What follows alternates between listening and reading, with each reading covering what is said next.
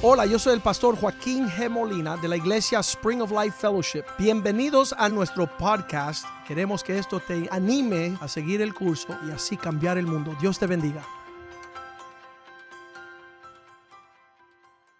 Padre, yo te doy gracias por este momento. Te damos gracias por la casa de Dios, por el día del Señor, por la palabra de Dios y por los hombres de Dios.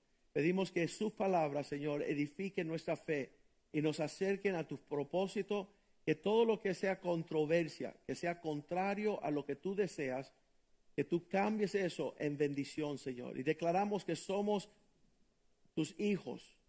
Te dicho por cuanto han recibido el Señor, Jesús, Dios le dio el poder de ser hecho hijos, no solamente creación de Dios, sino hijos de Dios, aún aquellos que creen.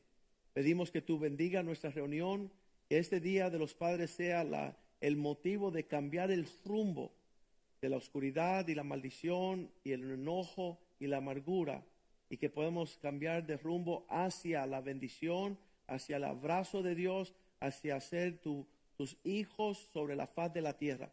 Y que nuestro ejemplo, te lo hemos pedido, que el ejemplo de esta iglesia, de lo que tú estás derramando, sea lámpara y luz al mundo, Señor que muchos podrán venir y tomar las medidas y los pesos de las palabras, de la sabiduría, de los principios que tú nos has dado, Señor, para que sane el corazón del hombre, la mujer, de la familia, de nuestros hijos, que son merecedores de una mesa amplia y abundante, porque en la casa de Padre no falta pan, ni sabiduría, ni provisión, ni protección.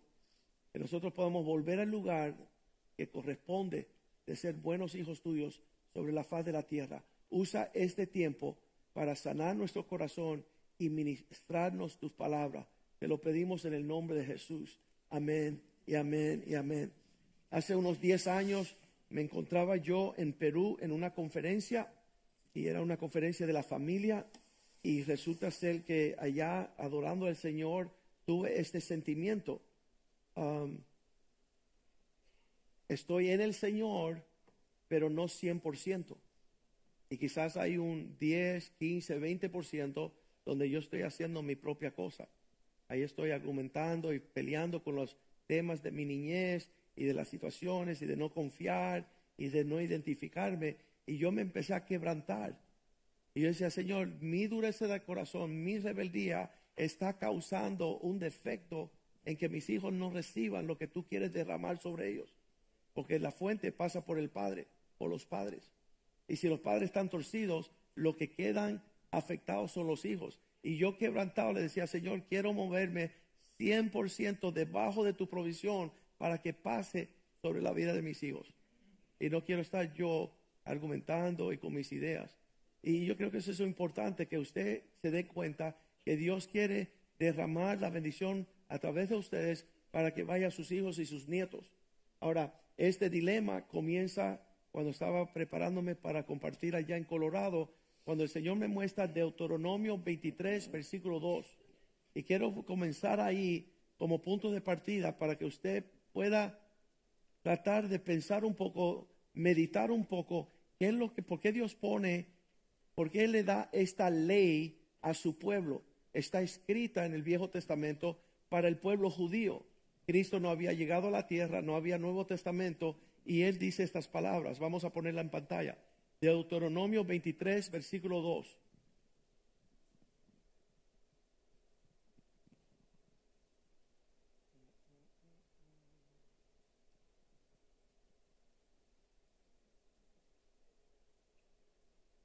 Si la pantalla se demora, ahí está. 23. Ahí está. Vamos a leer juntos. No entrará bastardo en la congregación de Jehová, ni hasta el décimo, décima generación no entrará en la congregación de Jehová. Lo voy a leer de otra forma. No entrará ilegítimo en la congregación de Jehová.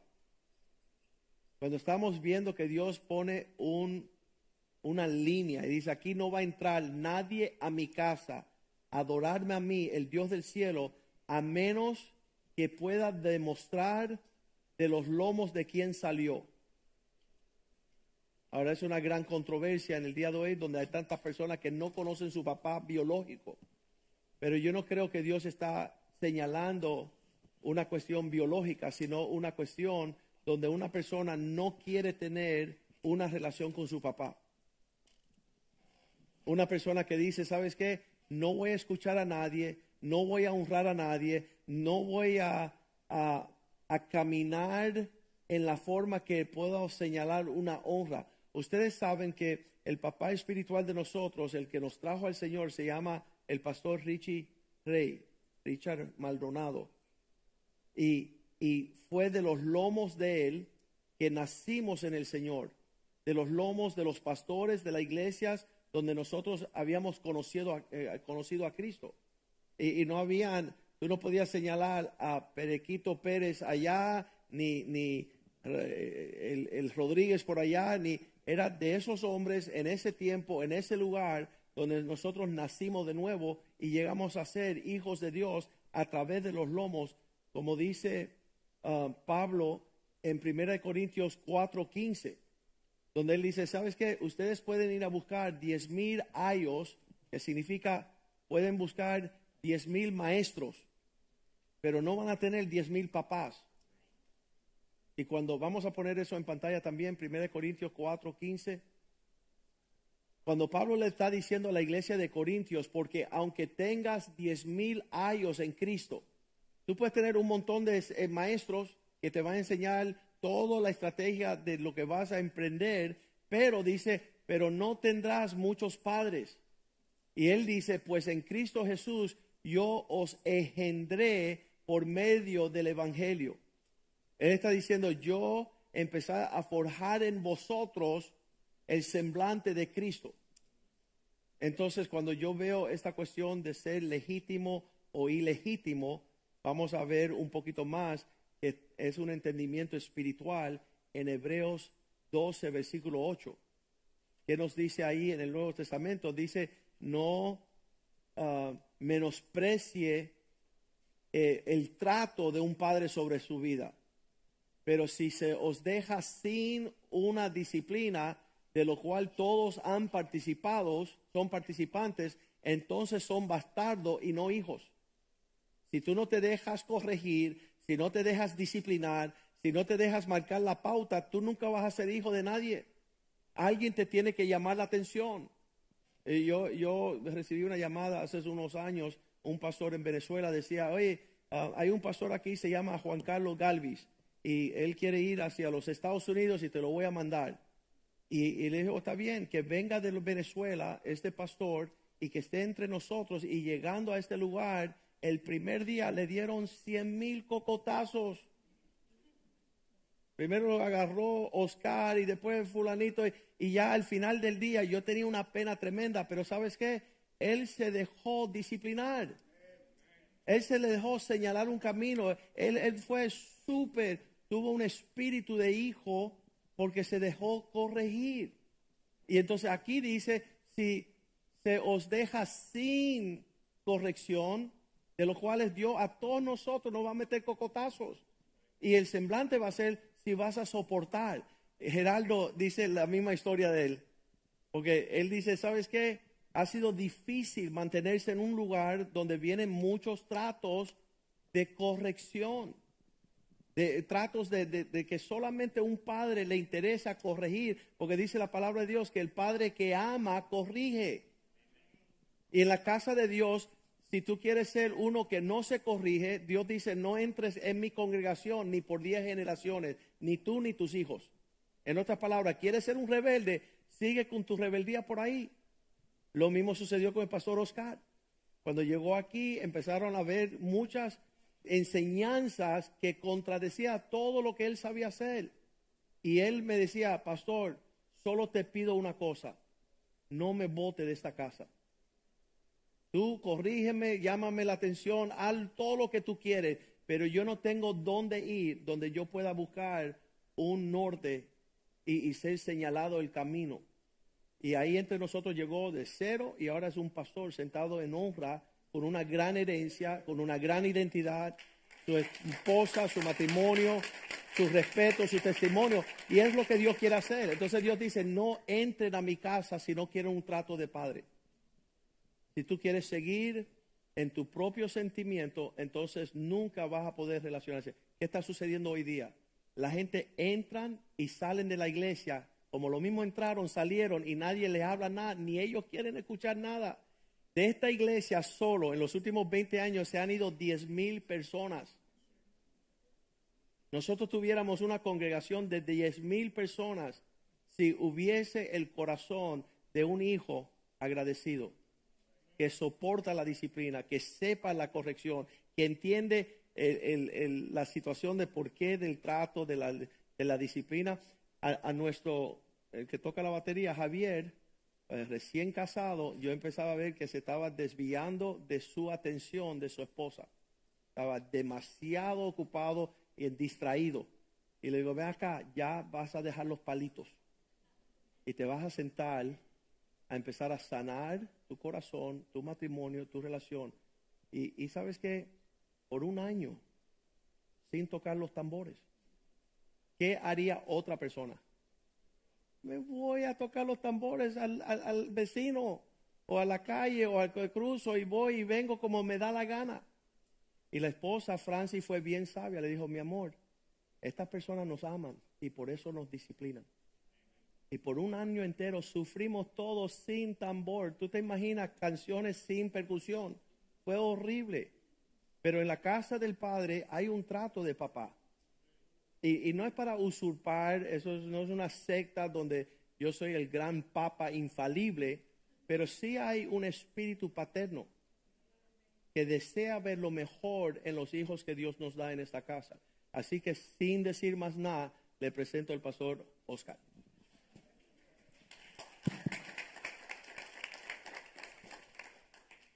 Hace 22 años yo me convertí.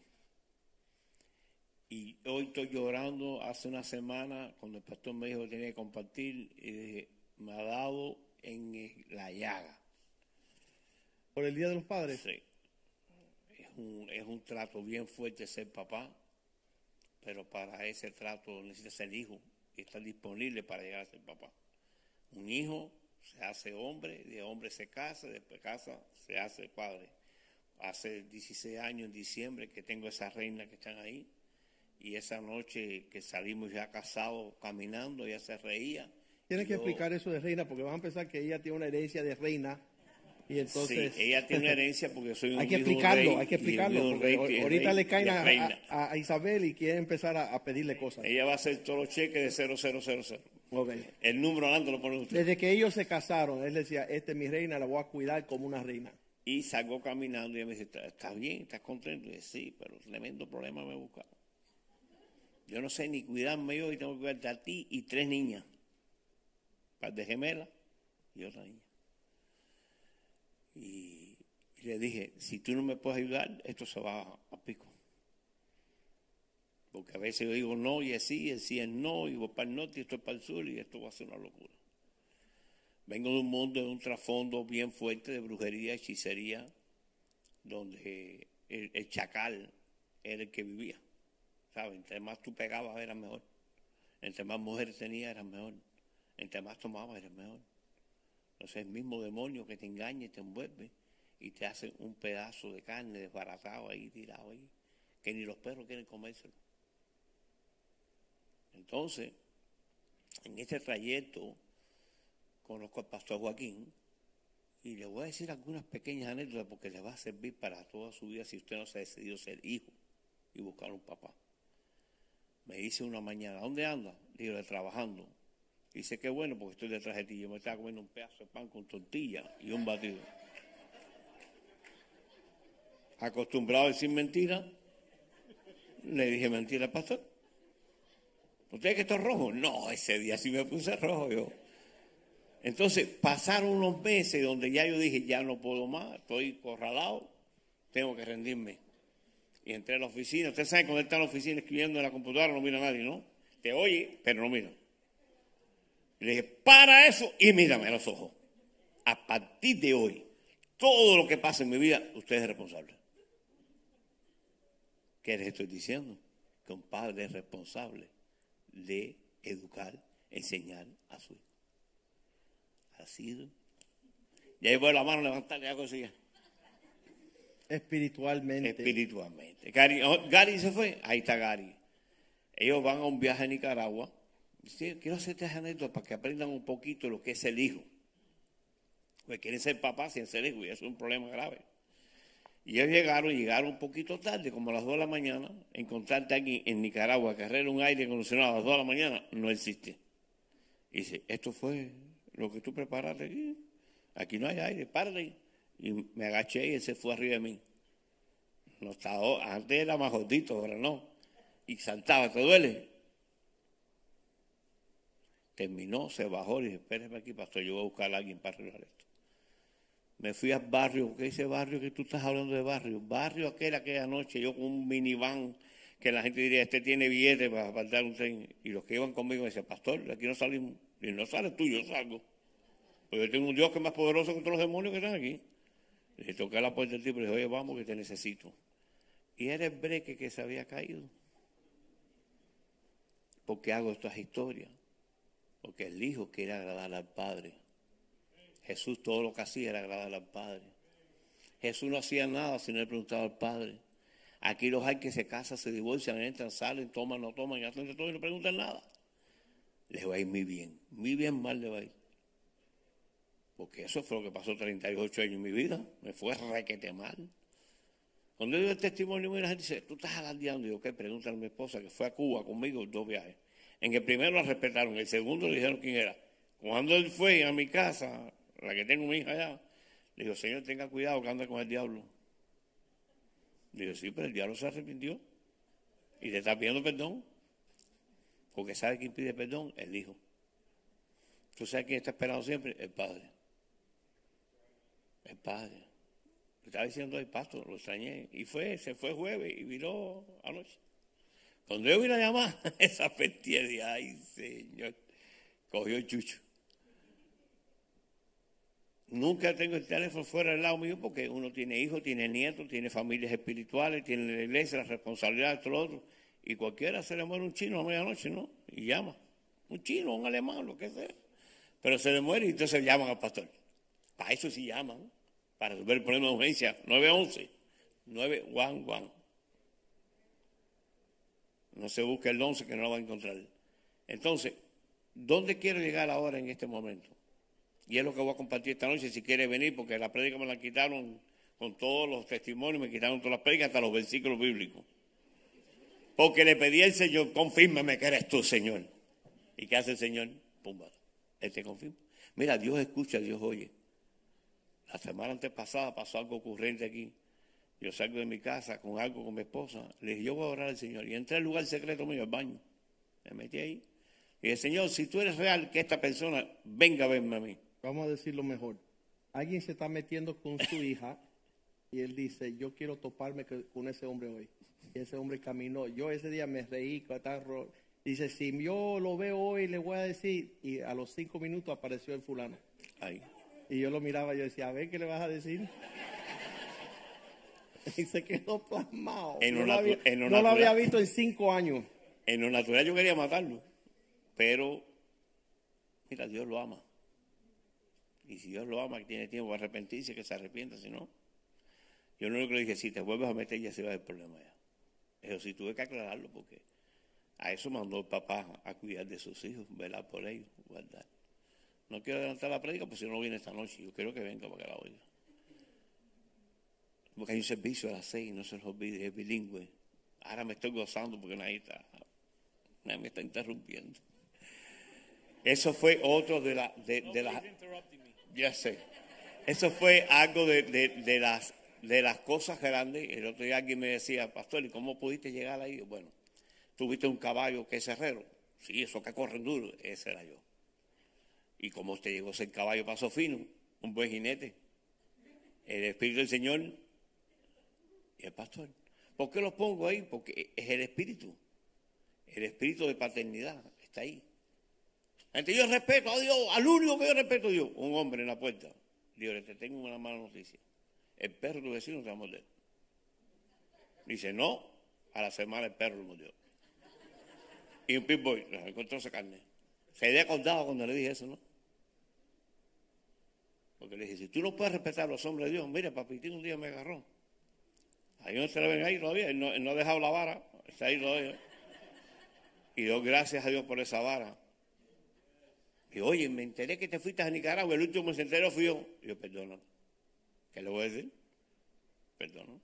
¿Le decir algo más? ¿Me puedo justificar? Si no le dije nada, perdóname. Ustedes oían las canciones de Camilo Sexto. Esa que decía, perdóname, perdóname. Ese tiene que ser el refrán de nosotros. A mi esposa Gonzalo dice, sí, pero perdóname, pero no lo repitas más. Porque a veces cansamos nuestras esposas diciendo, perdóneme, hermano, perdóneme, hermano. Y es un disco rayado. Al final no es nada porque no hay, no hay cambio, no hay transformación. Dios quiere que usted se conecte al Hijo. Ya quiera ser el prójimo del otro, el que tú quieras, pero conéctate como hijo. Viste que ese llegó y fue aplaudido, abrazado, con anillo, con ropa, con zapatos, con todo, el botón de todo. Pero salió corriendo porque él pensó que afuera había algo bueno. Mire, si a mí me dejan, yo pongo una litera aquí y duermo aquí con mi esposa. Y no salgo para afuera, porque allá afuera hay candela. Desde que sale la que viste corto y la que no viste corto y la que sale los ojos aquí y la que la tiene aquí, se vuelve loco. ¿Sí o no? Dígame si está aquí. Amén.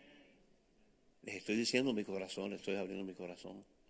Este caminar no es para los cobardes, es para los valientes. Y es para los que se niegan. Yo le tengo más pánico a un cristiano que a un guapo. Porque el cristiano se tira de rodillas y no baja le golpe a, un- a una gente de rodillas. Los guapos se fajan así, los cristianos se fajan de rodillas y debajo de la cruz. Y él es el que los defiende. Dice, la venganza es mía, mía es, tú no hagas nada, tranquilito. Nosotros seguimos, queremos sacar el sable y darle un palo por la cabeza. A nuestros hijos, ¿cuántas veces lo hacemos? Yo siempre digo a las hijas mías, ustedes están preparando un tremendo testimonio. Yo me voy a gozar.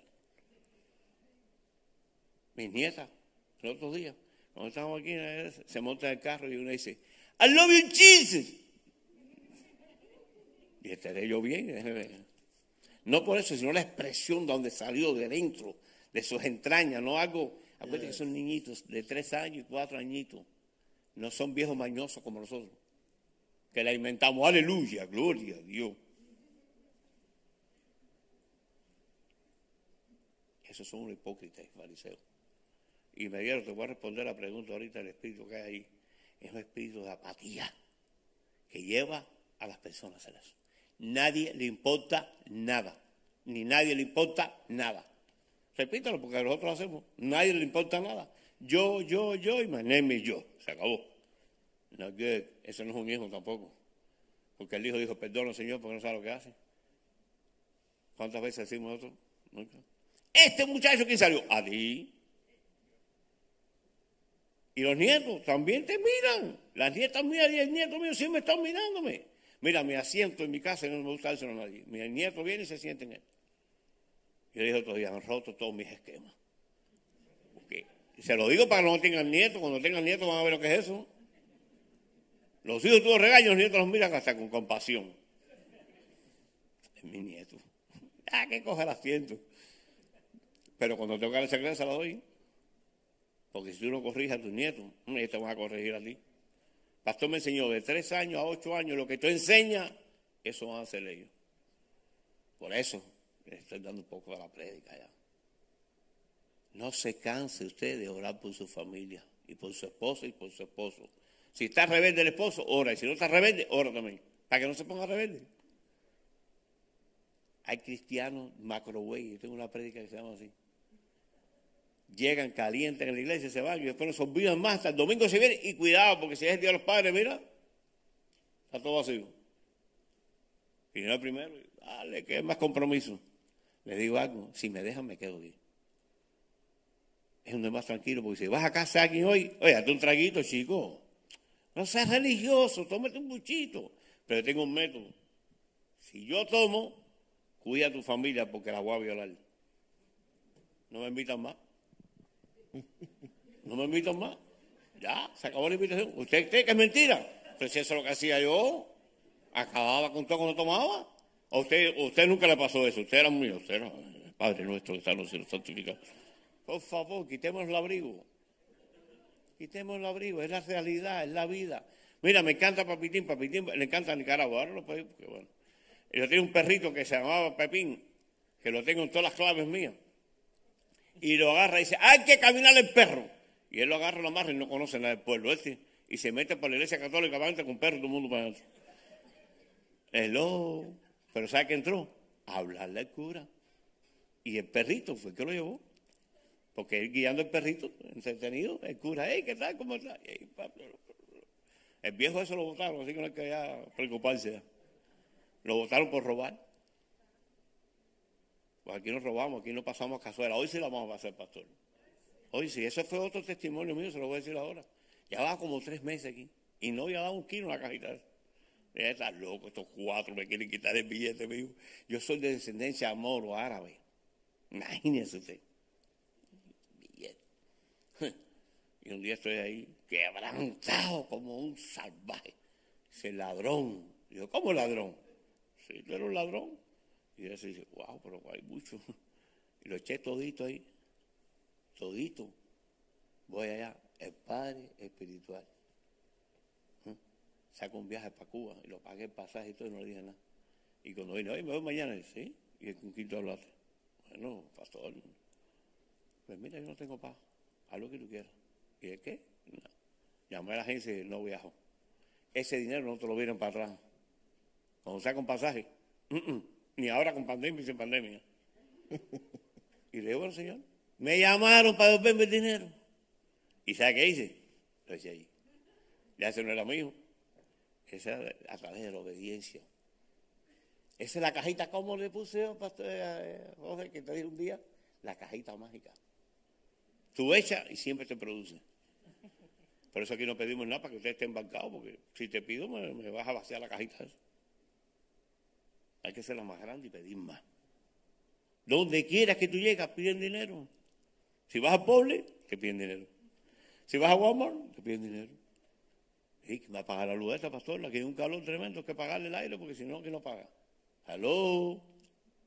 Le estoy dando mis testimonios como un hijo para llegar donde soy un padre hoy, que enseño a través de mi vida, no a través de palabritas lindas. Eso es lo que decía antes, te bajo las estrellas, no soy como un auto bajar las estrellas nadie. ¿Cuántas veces hicimos eso? Seamos sinceros. A ver si hay algún sincero que hoy. Mira ningún. Mira, allá hay uno, Eddie Hill. Ningún hombre enamora a una mujer con verdad, excepto que sea un hombre de Dios. Porque dice, nunca te dejaré hasta que la muerte me separa. La mato ya. Ya, la muerte me separó. ¿Cuánto lo hacen espiritualmente? Estamos hablando de cosas espirituales. Si la gente no lo conecta, que no se conecten. A mí me encanta eso. ¿Sabes por qué? Um, en la Biblia la gente le decía a Jesús, explícanos todo el enredillo que tú estás hablando. y Cristo decía así, yo hablo en parábolas para que no me entiendan aquellos que no quieren entenderme. Thank you, pastor. Thank you, papa. yo desde que empecé, yo no que estoy hablando de hombre carnal y empezó la carnal y estoy hablando cosas de la iglesia, espirituales. Si usted no se conectó, con boom va a entender menos.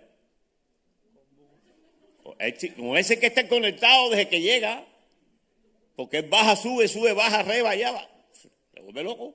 Pero esas son las cosas. Papitín me regañó por botar una bolsa de, de basura. Y yo me fui a llorar y, me dicen, ¿por qué tú lloras? Porque me regañaron por la bolsa de basura. ¿Y qué tiene que ver la basura? Esos son lugares santos. Tienes que contar ese testimonio. ¿Eh? Tienes que contar como no, date un poquito de agua. Eso se pone bueno. Se pone, esto se pone bueno. Estaba recién llegado Oscar a la iglesia y había un pedazo de papel en el piso y él pasaba y eh, haz la historia, tú la conoces. Yo paso y como que nada, que lo coja otro.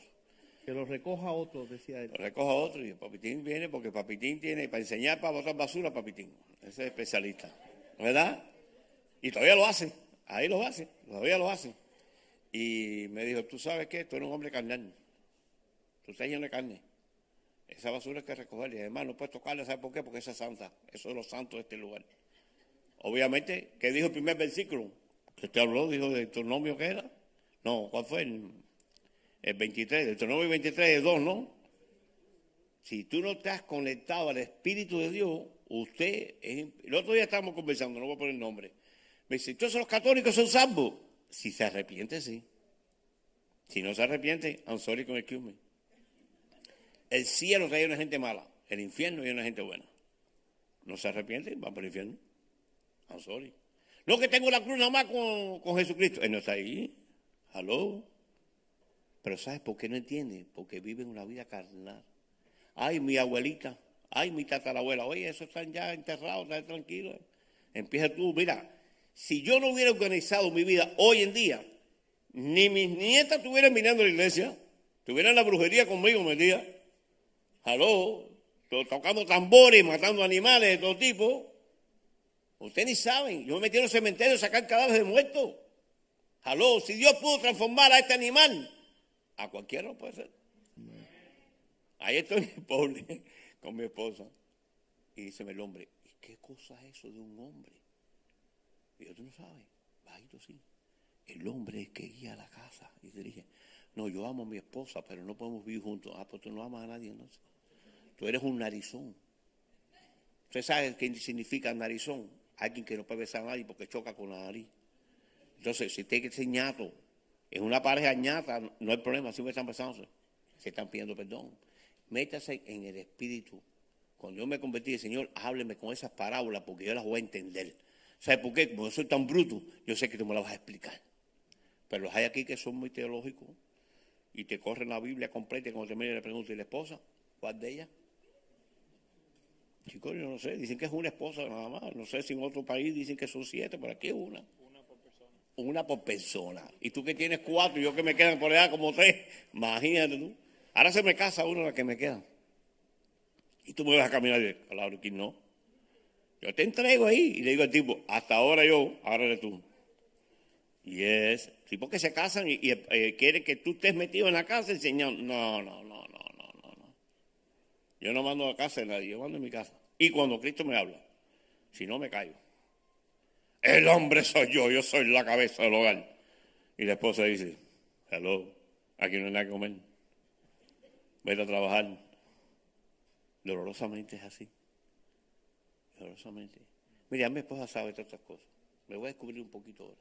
Yo tuve cinco casas con cinco mujeres en el mismo tiempo. La que se ponía brava, ahí yo no dormía hoy. Otra. Buena gente, ¿no? Pero voy a decir por qué estoy diciendo esto. Mi tío, para cáncer, estaba yo en la barriga de mi mamá y él puso la manita y dijo, este va a ser igual que yo, un mujeriego. Se la dejo de tarea, porque eso lo existe hoy en día, ¿no? Vas a casa el tío, el tío dice, ay, pero qué barriga más linda, seguro se va a parecer a mí. A un demonio. Yo no quiero que mi hijo se parezca a un demonio. Usted tiene que tener un cuchillo en la boca contando todas esas cosas constantemente. Contando, eso a mí no me toca. Mire, yo le digo algo, yo a veces me digo, yo maldigo toda la lengua que se levanta en juicio contra mí. Porque a veces queremos decir algo lindo, lo que hacemos algo feo. Si usted no tiene algo bueno de hablar de Dios, no hable, cállese la boca, quédese tranquilito. Me encanta Keiko, Keiko no habla mucho. Y cuando habla, habla de verdad. Ese fue otra que me pulió. Yo trabajé con ella 10 años. La chinita esa que está ahí, sí, esa de la esquina. 10 años. Yo llegaba y era palo y palo y palo. Y decía, ¿cuándo esta mujer me deja de palo por tu madre? Ponme la latica así, ponme la otra latica así, cámbiame la cajita para acá, cámbiame la cajita para allá. Yo llegaba a mi casa y decía, yo no aguanto más. Mire, cuando yo me casé y mi esposa revisó mis rodillas, decía, ¿y a ti qué te pasó ahí? Nada, nada. Orando, sin cesar y velando por el otro ojo porque te caen arriba. Los solteros quieren estar corriendo y se van a caer. Métase de rodillas y si no puede, cuéstese. Y ahí no es más caída. Le dejo esto como un hijo. Porque ahora habla un poquitico de papá. Cuando llega el hijo dice, papá, me quiero casar. ¿Y con quién, hijo? El muchacho ese. Y tú le vas a decir, ¿y eso cómo fue? Eso está legalmente ahora. Lanzaron la bandera y todo ya. ¿Y el papá qué va a hacer ahí en ese caso? Hay que meterse con Dios para responder eso. Vamos a ir al versículo de Juan, capítulo 1, versículo 12. Ese es el comienzo de todos aquellos de nosotros que estamos en la casa de Dios, escuchando la palabra del Señor y deseando caminar como Dios quiere que sus hijos caminen. en la casa de nosotros cuando yo nací ya había un hermano mayor y una hermana mayor y después vino un hermano menor. Y no importa lo que hacía el mayor, ni la mayor, ni el menor, yo tenía un compromiso de obedecer y vivir de tal forma que agradaba al padre de esa casa. Nunca fue el caso y intentamos muchas veces, pero mira lo que hace Raulito, pero mira lo que hace Jules, o mira, ahí venía el cocotazo encima de uno. Porque Dios nos trata a todos como hijos y nos disciplina por igual. Dice, más a todos aquellos que les recibieron. ¿Cuántos han recibido a Cristo, verdad? Hemos recibido a Cristo. A los que creen en su nombre les dio potestad de ser hechos hijos de Dios. Entonces Dios no anda con la locura que andan las personas donde dicen, yo soy hijo de fulano, mas no llego a casa, no obedezco, no tengo relación, no me siento en la, en, la mesa, no me no atiendo mi cuarto, no tengo una vida desconectada del Padre que Dios me ha dado, en la familia que Dios me ha dado. Y hoy día, lo hemos dicho, las iglesias han dejado de tener paternidad. en otras palabras, nos acercamos a la iglesia a recoger información pero no el compromiso de rendir cuentas. Nos acercamos a recibir la bendición, dice que como Esaú, um, que menospreció su primogenitura, él no quiso lo que Dios tenía para él. De hecho, no le dio valor, él se lo dio a Jacob. Dice, ¿sabes qué? Tú te puedes quedar con la bendición de ser el hijo de Dios, yo no, no la necesito. Y entonces hoy día estamos viviendo un fenómeno, los hijos están viendo YouTube, y Google y todas las enseñanzas vienen de la computadora y menosprecian al papá. Pero ¿sabe lo que la computadora no tiene que tiene el papá? La bendición del padre. Usted puede ser un erudito científico, poner un cohete en la luna y hacerte millonario, pero nunca vas a tener el abrazo de un padre en un sentimiento de rebelde, de desobediente. Ahora, lo único que nos hace la diferencia de nosotros y el mundo es que tenemos un Padre en el cielo. Dice, enséñanos a hablar con Él, Padre Santo que está en los cielos, santificado sea tu nombre.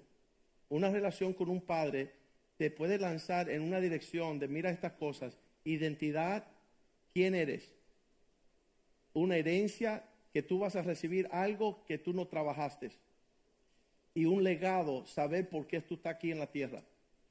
Si tú no tienes una relación con un padre, nunca vas a tener identidad, ni un legado, ni una herencia. Y entonces cuando entramos en una relación correcta con el Padre, ahí se empieza a desplagar todo lo que Dios tiene para nosotros.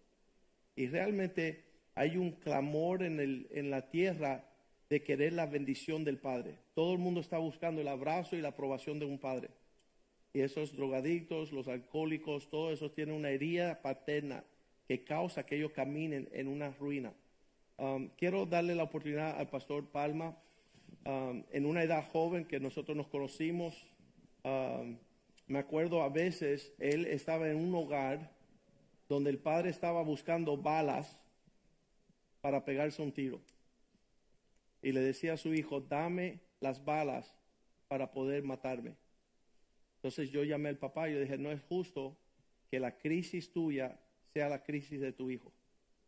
No es justo que tu hijo que está estudiando matemática y ciencia yendo a la escuela que tú le pongas la presión de tu matrimonio, de tu hogar y de tus presiones. Entonces, en el medio de toda esa situación, él tuvo que superar no solamente ser un hijo bueno y no justificar ser un hijo malo, sino ser una bendición para su papá, una bendición para su familia y poder alcanzar una conexión con el Padre Eterno para tener una herencia que él le ofrece hoy a su esposa y a sus cuatro hijas. Y eso es lo que estamos hablando hoy. Y queremos tomar este, este tema súper en serio porque el mundo allá afuera, Romanos 8, 19, toda la creación que está allá afuera añora por ver la realidad de tu Padre y que tú tengas la libertad de tener una relación. Vamos a leerlo, dice, porque el anhelo ardiente de la creación es el aguardar la manifestación de los hijos de Dios. En otras palabras, toda la creación quiere indagar a ver quiénes son estas personas que van a manifestar que tienen una relación con un padre. Y eso se ve a la legua, ¿no? Se ve eh, la afirmación y la bendición de Dios de manera ah, sobrenatural. Pastor Palma. Amén. Estoy buscando el verso que dice que el Espíritu de Dios nos hace clamar Abba Padre. Romanos 8:15. 8.15. Romanos 8.15.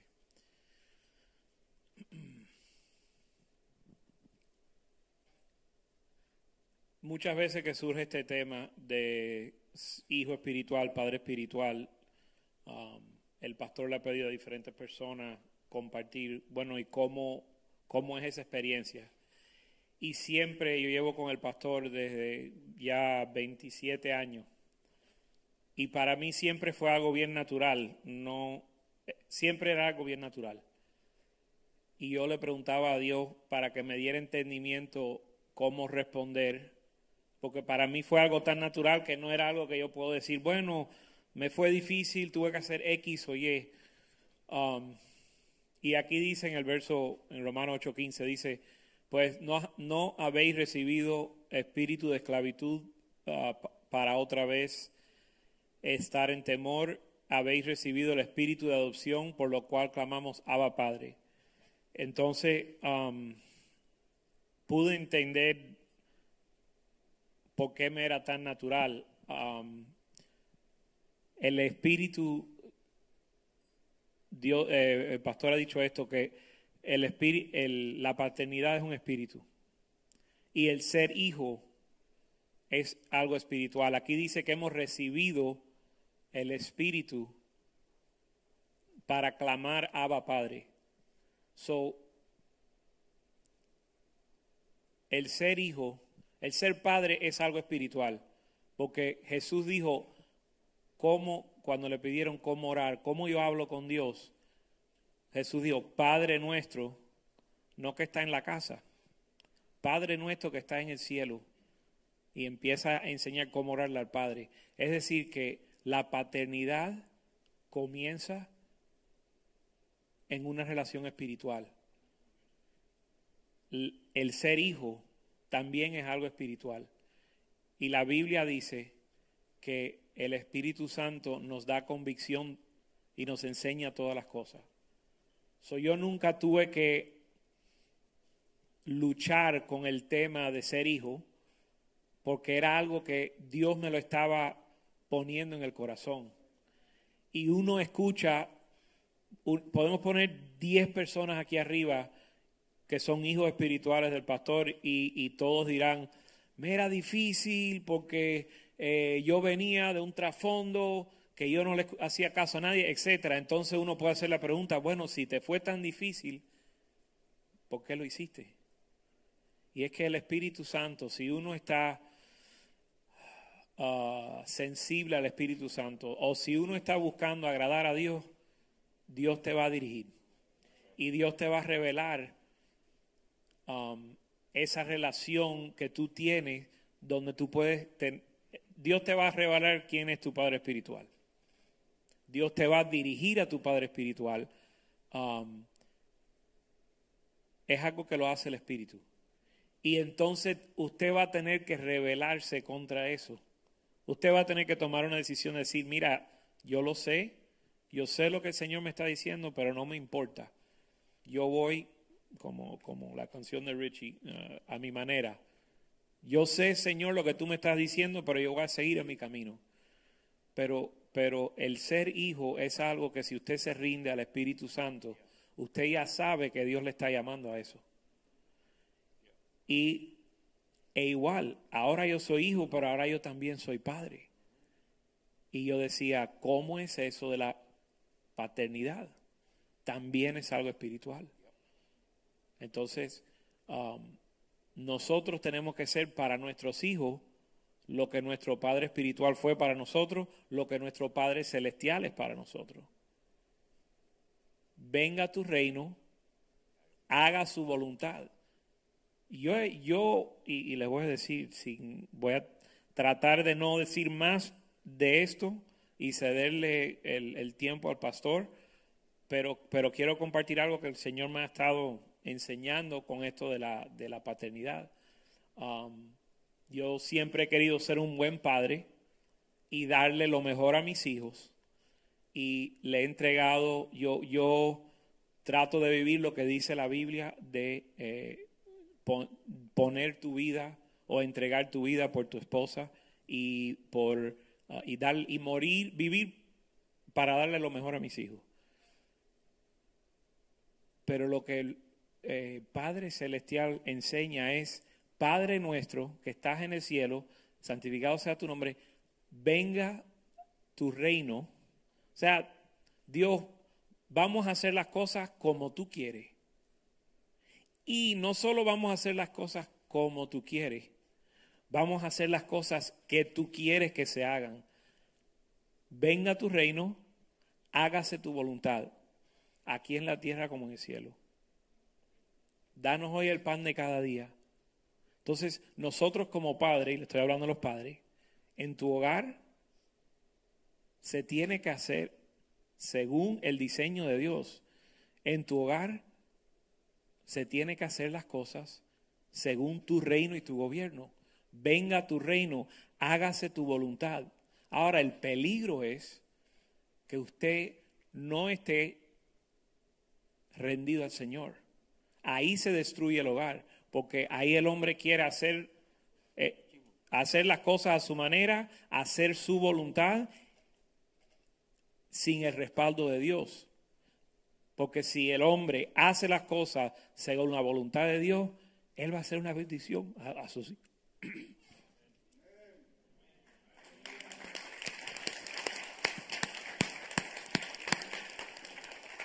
Boone dice que cada hogar es un mundo. Y cuando él comenzó a decir eso, era casi como que cuando el pastor decía, vamos a cambiar el mundo. Decía, pero ¿de dónde viene esto de que vamos a estar sobre... En mi hogar yo me encuentro ahora con... Hay cinco personas, seis conmigo. Y hay todo el mundo buscando, todo el mundo tiene su plan y su agenda para el día. Todo el mundo tiene su caso que trae a la, a, a- a la Suprema a la Suprema Corte, no, ¿cómo era? La Corte de El comité ejecutivo. el, el Comité Ejecutivo.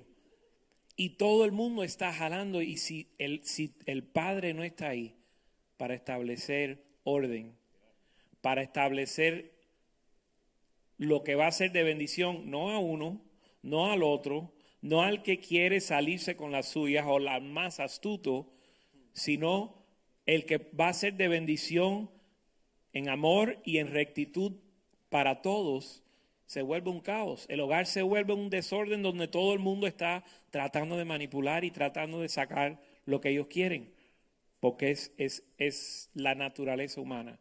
Entonces, el hombre está en el hogar para establecer un orden, para establecer una dirección, para traer provisión, porque dice Dios, danos hoy el pan de cada día, perdónanos nuestras ofensas. Es decir, nosotros tenemos que dar todas esas cosas, tenemos que establecer cómo se van a hacer las cosas, el reino, qué se va a hacer, tu voluntad, la provisión, el perdón, ah, la guía, no nos lleve, no nos, eh, lead not into temptation, que no nos deje caer en tentación, la guía espiritual de la casa. El hombre tiene que hacer eso. El peligro es cuando él no lo está haciendo según el corazón de Dios. Pero si el hombre lo está haciendo según el corazón de Dios, es, la, es el diseño de Dios para la familia y la mayor bendición para todos los que están ahí. Amén. Amén. Vamos a tocar este Gálatas 4:6, donde dice lo que acaba de decir el pastor Palma, y por cuanto sois hijos, Dios envió a vuestros corazones el espíritu de su Hijo, el cual clama Abba Padre. El Espíritu Santo te va a conectar para que tú puedas navegar esta vida. Ah, la vida de Jesús consistía de decir, no mi voluntad más la tuya. El negar su voluntad para poder ah, ir en dirección. Ah, Romanos 8:14 nos dice, aquellos que son guiados por el Espíritu de Dios son los hijos de Dios.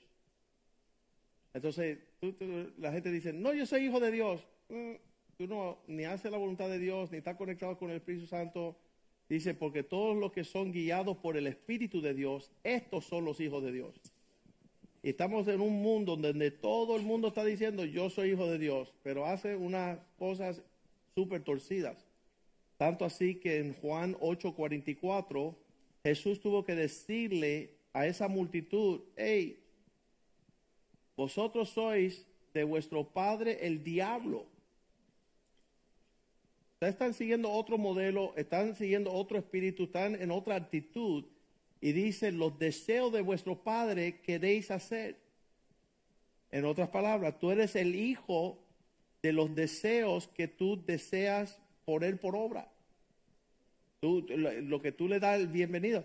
Tú no puedes, esa, empezamos esta, esta tarde diciendo los ilegítimos no van a adorar. No pueden entrar a la casa de Dios.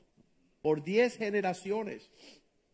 El que quiere estar rebelde, desobediente, desconectado, sin una actitud. Entonces hoy una de las cosas que se quebrantó el obispo Boone y empezó a llorar y él dijo, todo lo que yo quiero es entender, el hacer y poner por obra lo que Dios mi Padre quiere que yo haga ya. Y yo digo, ¿sabes por qué te creo? Porque te mudaste para Miami. Porque eso, eso, es muestra de hacer algo radical, que Él está buscando algo auténtico de parte de Dios. Y le dije, ¿y sabes por qué creo que tú tienes un espíritu de hijo?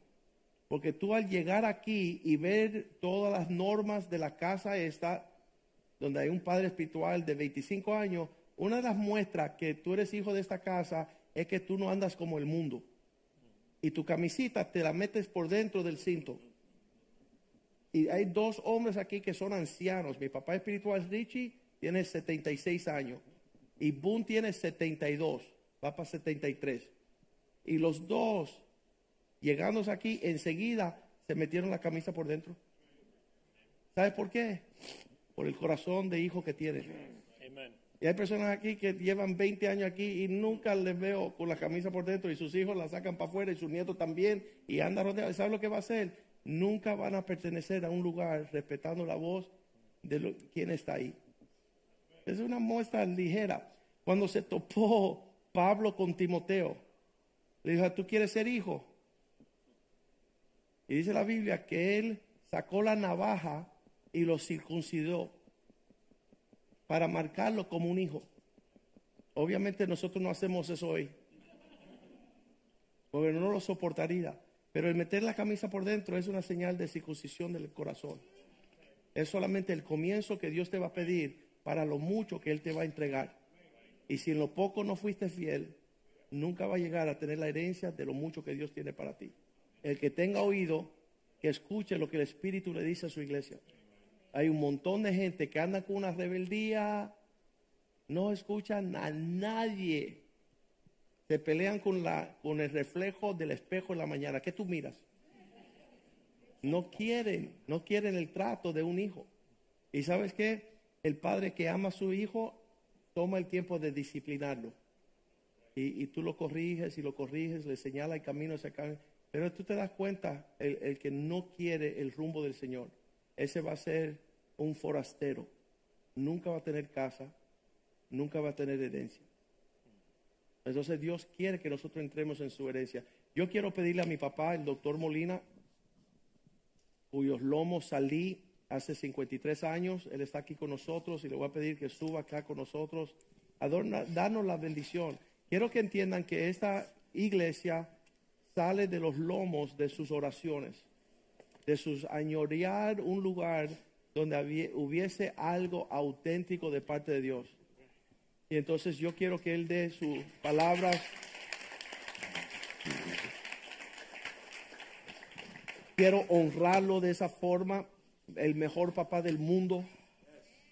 Y, eso es una constante batalla para poder, escuche bien, y eso lo tuve que aprender de, chiquito, como, como él, como él, la forma de crianza de él fue fue, él lo explica, la forma que lo explica es, esto fue rasar con una disciplina fuerte todo el tiempo.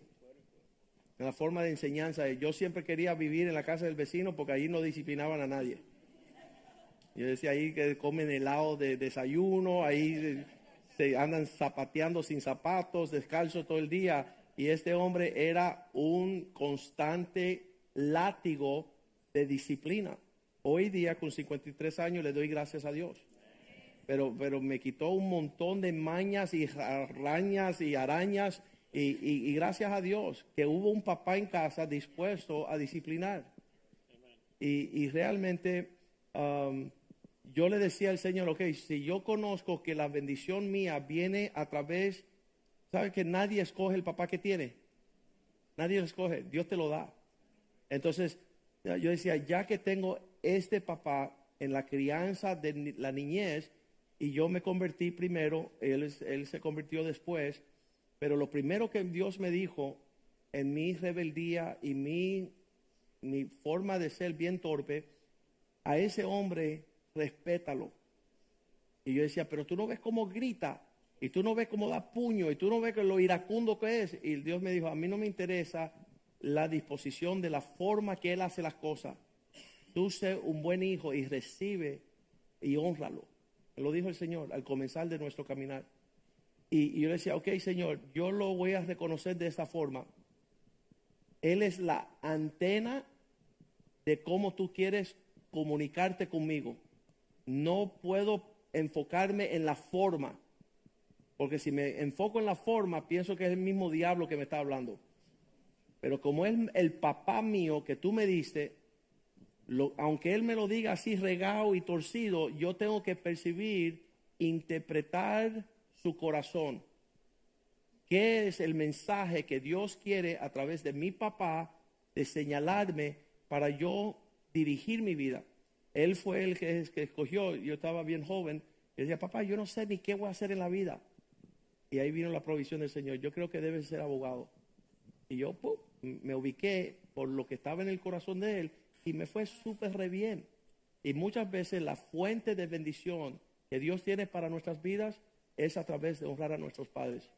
Así que el fruto de lo que es este ministerio, aunque las personas no lo crean, estamos constantemente tratando de percibir lo que hay en el corazón de Dios para que se haga una realidad y así cielos abiertos con nosotros. Amén.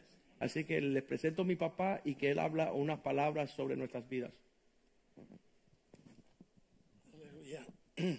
Eh, para mí es bien difícil presentarme ante una congregación a, darle un secreto, un tic, una manera de ser o algo que lo pueda dirigir al futuro que yo estoy disfrutando y el legado que no me explico por qué ha sido, porque Dios ha sido muy bueno conmigo. Y le doy gracias delante de todo, no a, a, ninguna persona, a, algo que la gente hablan de él pero no lo conoce, que se llama Dios. Y fue a los 48 años que Dios hizo el milagro ese. Llegó a mi casa con una predicación de parte de mi señora, que ya me había maltratado teniendo cuatro hijos, entre ellos a Joaquín, y no ha sido fácil, pero le dimos cabida a aquello que no conocía, que se llamaba Dios, Jesús, la Biblia, y prácticamente yo decidí seguir a ese Dios, a ver si las cosas me iban mejor, porque estábamos prácticamente divorciados dentro de la casa. Y empezaron a suceder milagros y cosas, y cuando yo vi que había un libro diciendo nuestro presente, pasado y futuro, y que hablaba de ese Dios, yo decidí seguir a ese Dios. Fue la iglesia de Richie Bobby y desde el principio yo empecé a querer saber más, porque cuando a uno le dan un dulce, quiere probar más y más y más. Y todas las cosas en mi casa empezaron a ir bien, desde la moda de mi señora hasta cualquier cosa que se hacía asistir a la iglesia y una cosa sí fuimos fiel, ser fiel a la iglesia y lo que estábamos recibiendo que era buena y hasta hoy seguimos buscando de Dios. porque la palabra de Dios dice que cosas que ojos no han visto ni oídos han oído son las que Dios tiene preparado para aquel que lo ama. Y, les digo la verdad, no hemos parado de orar, de pedirle a Dios, de venir a la iglesia, de ser ejemplo, modelo a los que se acercan a la familia Molina. Ahora sí, le dije, esta es la casa de Dios. Y las costumbres que tienen los muchachos naturales, pues se acabaron en la casa. Y empezamos a venir a la iglesia. Y hasta hoy estamos uh, siendo fiel a ese Dios que no conocíamos. Ya conocemos parte de él. Entonces, la, la historia es que eh, si alguno quiere saber de Dios, yo puedo explicarle algo, parte, porque a Dios nadie ha visto. Y entonces eh, eh, es, algo misterioso, pero eso tan bueno que me ha hecho tener cuatro hijos, 17 nietos y estar casado por 60 años.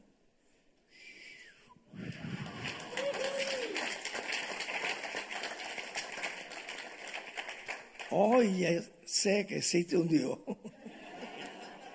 porque sigo casado y sigo teniendo mis hijos en la iglesia. Y, y una cosa es tremenda, es que yo quiero dejarle, tengo 86 años, un legado a mis hijos, para que nadie, nadie, nadie, ni el mismo diablo, se asome y tenga algo en contra de mis hijos porque están siguiendo al Señor con una genuinidad tremenda, no religiosidad. Y eso es lo que yo les recomiendo, lo que yo hice. Decidan hoy a quién van a seguir. Si al Dios ese que anda en la calle, el Dios de Oscar hace tiempo, o van a seguir al Dios de la familia Molina, incluyendo a Josué y,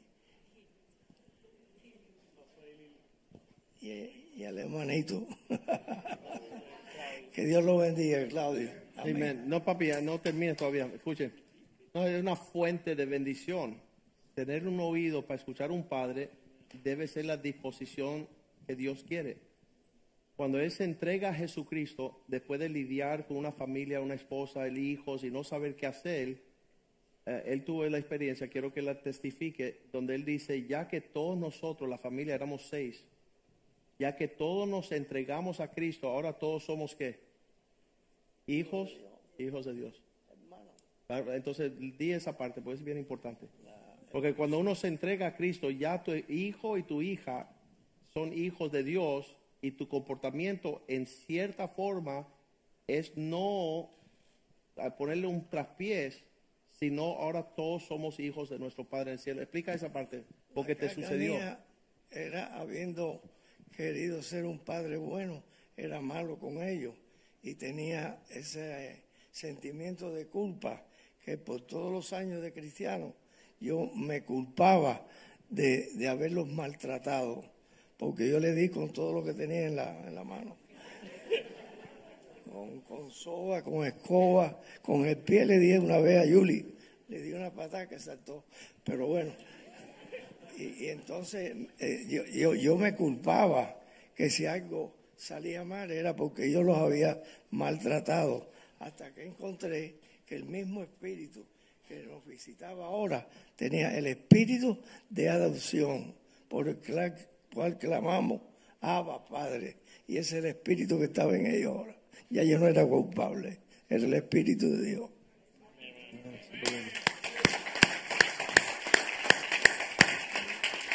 Amen. Pues sabes, eso es un caminar y es un caminar diario, es una decisión de negarse a sí mismo, de inquirir. Ah, creo que uno va mejorando siendo mejor hijo. El modelo es Cristo. él, había hablado a los 30 años, decía, yo y mi padre somos uno. Nada, algo que, no vea en el padre. Lo, creo que lo tocamos en Juan 5, 19, fue uno de los versículos que, salió la semana pasada. Um, dice, respondió entonces Jesús y les dijo, de cierto, de cierto os digo, no puede el Hijo hacer nada por sí mismo. No trate de separar tus, tus alcances fuera de lo que Dios quiere. Nada puede ser el Hijo por sí mismo, sino lo que ve hacer al Padre. Porque todo lo que el Padre hace, también lo hace el Hijo igualmente. Entonces Dios nos dio ya los ingredientes perfectos para poder ser campeones en la vida y, y realmente es un regalo para nosotros tener... Mira, yo, yo digo, no había nadie más rebelde que yo. Nadie, nadie, nadie. Y que Dios ha puesto un corazón. Tengo, mi papá biológico ha sanado esa relación. Ah, el- la relación con el pastor Richie es un padre espiritual. La relación con el obispo Boone es un padre espiritual. R.T. Kendall son papás espirituales. Dice la Biblia que de nos- a, a nosotros o de nosotros, el pueblo de Dios, son los patriarcas. ¿Sabes lo que aborrece el hombre? Ellos dicen, no, eso está tóxico, ese sistema patriarcal que, que abusa de la mujer y de los hijos. El diablo quiere torcer esa mente, pero arréglalo en tu mente y arréglalo en tu corazón. Pues dice la Biblia en el Salmo 68, 6, que el rebelde morará en una tierra seca. Significa que no tendrá frutos de lo que Dios quiere para tu vida. Ah, 68, versículo 6.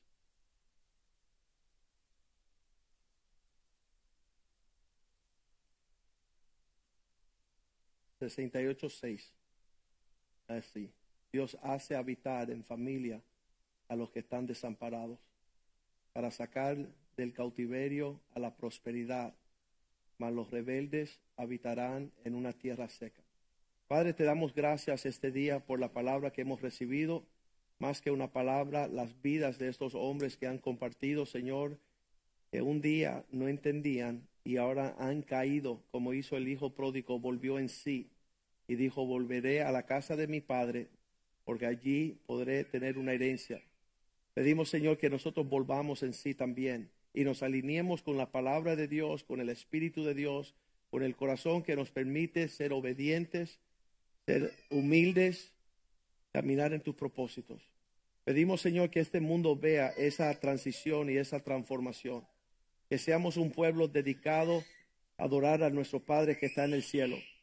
Y que aquí nos encontramos en la casa de nuestro Padre, reunidos con el pueblo de Dios, nuestros hermanos de la fe. Y pedimos que tú nos dé la fuerza de poder resplandecer tu gloria en obedecer, en caminar, en honrar, en abrazar lo que tú quieres hacer para nosotros en este mundo, Señor. Que no tenemos anhelo fuera de tus negocios. Como dijo Jesús en una pequeña edad, me es necesario estar en los negocios de mi Padre, en los asuntos de mi Padre, en los intereses de la casa de mi Padre. Y de esa forma podemos, Señor, tocar y bendecir las naciones por la herencia que nos toca, Señor, por el legado que tenemos en ti y por la identidad, Señor, que ya dejamos de ser hijos rebeldes, hijos de Satanás. Pedimos que tu Espíritu Santo nos guíe en todo tiempo y que podamos cam- caminar con nuestra cabeza en alto, Señor, nuestro rostro en alto, Señor, que somos hijos e hijas de nuestro Padre Celestial y que tenemos gran significado, valor, tenemos gran estima delante de todo lo que está sucediendo, Señor, para caminar en una herencia abundante de todo tiempo. Gracias por el gozo, gracias por la paz, gracias por habitar en familia, Señor. Te glorificamos y te bendecimos en el nombre de Jesús. Amén. Salúdense unos a otros en el amor del Señor. Caminen en esas verdades.